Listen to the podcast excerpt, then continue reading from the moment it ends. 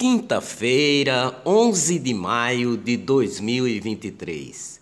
Polícia Federal vai investigar esquema ilegal envolvendo jogadores e apostas online. Jogador do esporte vira réu em operação que investiga manipulação de resultados de partida de futebol. O lateral esquerdo Igor Cariús é investigado pela temporada em que jogou no Cuiabá em 2022. Defesa do atleta questionou a decisão da Justiça de Goiás.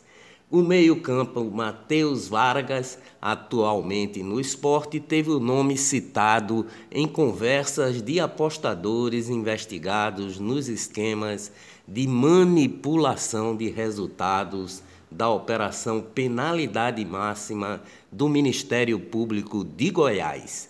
Além dele, Auremi e Dadá Belmonte, atletas com passagem por outros clubes pernambucanos, também tiveram seus nomes vinculados ao inquérito que será aberto por determinação do Ministério da Justiça. Jogadores viraram réu ontem. Empresa ligada à CBF detecta 139 jogos suspeitos de manipulação. CBF se pronuncia e fala se vai suspender o Brasileirão após a manipulação de resultados por conta de apostas. Futebol passou a ser financiado por mafiosos. Olá, eu sou o jornalista Ivan Maurício e estas são as notícias mais importantes do dia tudo o que você precisa saber para ficar bem informado em apenas 10 minutos. O governo do estado fez uma dispensa emergencial para resolver os problemas de ar-condicionado no Hospital Correia Picanço, na Tamarineira, no Recife. A falta de ar-condicionado em hospitais estaduais virou uma questão política. O deputado estadual Gilmar Júnior, do PV, resolveu abrir uma vaquinha entre os colegas parlamentares para comprar 16 aparelhos de ar-condicionados para as UTIs do Hospital da Restauração. Além de deputado, Gilmar é presidente do Conselho Regional de Enfermagem de Pernambuco, Corém-PE.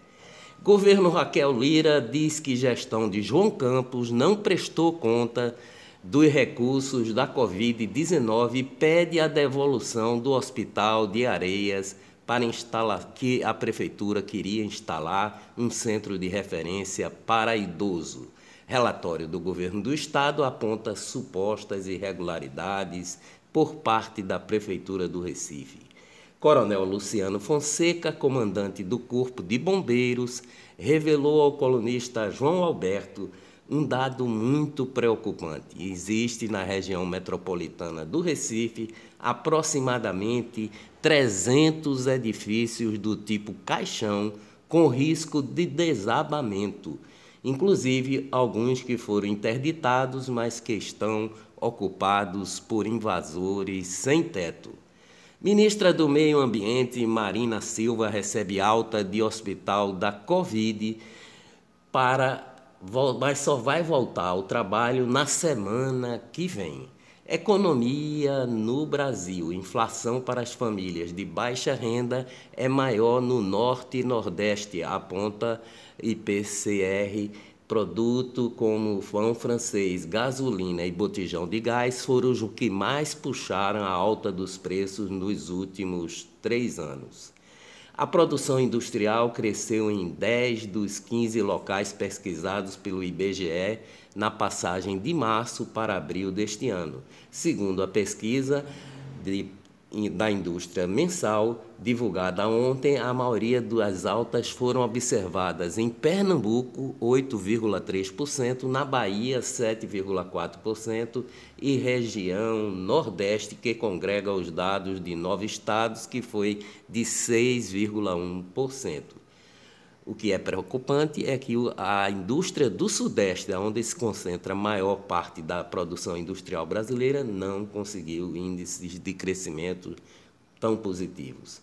O ministro da Fazenda, Fernando Haddad, tem declarado que o plano de governo conformidade para as empresas varejistas digitais do exterior que atuam no Brasil, como a Shein e a AliExpress, não resultará em aumento de carga tributária para o consumidor.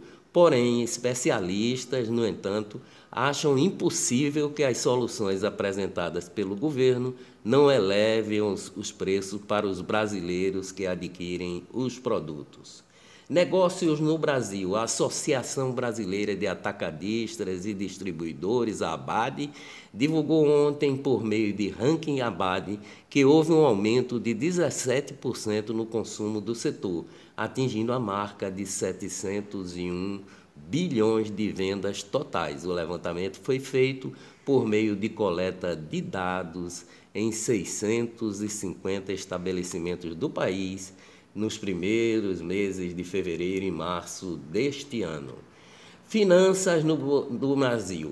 O Ibovespa, principal índice da Bolsa de Valores, subiu 0,31% e fechou o dia em 107 mil pontos. Além disso, o novo o novo indicador do Banco Central deu a primeira declara declaração coletiva à imprensa. Esta é a quinta sessão consecutiva do indicador em alta. Já o dólar encerrou o pregão e com queda de 0,75%, cotado em R$ 4,95.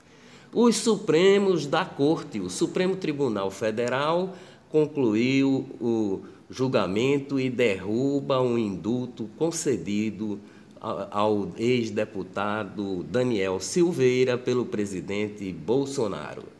PL da censura. Telegram obedece a Alexandre de Moraes. O Telegram cumpre ordem de Alexandre de Moraes e se retrata por alerta contra censura.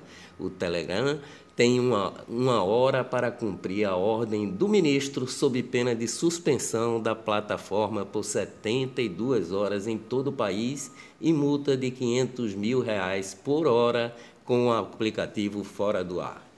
Facebook refuta o Telegram e nega a importância, a discordância com o PL da censura, ao alertar seus usuários sobre os riscos do projeto. O Telegram no Brasil havia mencionado a Meta, que é a empresa que, que mantém o, o, o Facebook, em referência a uma publicação da própria empresa sobre dispositivos problemáticos no texto protocolado na Câmara dos Deputados.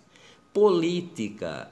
Lula libera em um dia mais dinheiro de emendas do que em quatro meses. Antes chamado de orçamento secreto, agora o presidente Lula mandou pagar 9 bilhões em emendas de relator que tenham sido negociadas pelo, pelo presidente Jair Bolsonaro. Na campanha presidencial, Lula classificou o pagamento das emendas como excrescência política o, me o mecanismo foi declarado inconstitucional pelo Supremo Tribunal Federal. Apesar disso, o Palácio do Planalto não colocou em prática nenhum procedimento que dê transparência à negociação. As verbas serão liberadas pelos Ministérios da Cidade da Integração Nacional e Desenvolvimento Regional, informou o jornal Estado de São Paulo. Representantes do PSB na Câmara afirmam hoje, após a liberação das verbas, que a reunião no, em reunião no Palácio do Planalto, que o partido votará de forma unânime com o governo em temas como o novo arcabouço fiscal. O partido foi chamado a uma reunião com o ministro das Relações Institucionais Alexandre Padilha e o vice-presidente da República, Geraldo Alckmin, filiado ao PSB, após o governo ter sido derrotado em uma votação na Câmara dos Deputados sobre o marco legal do saneamento. Lute e dias melhores virão com certeza. Até amanhã, se Deus quiser.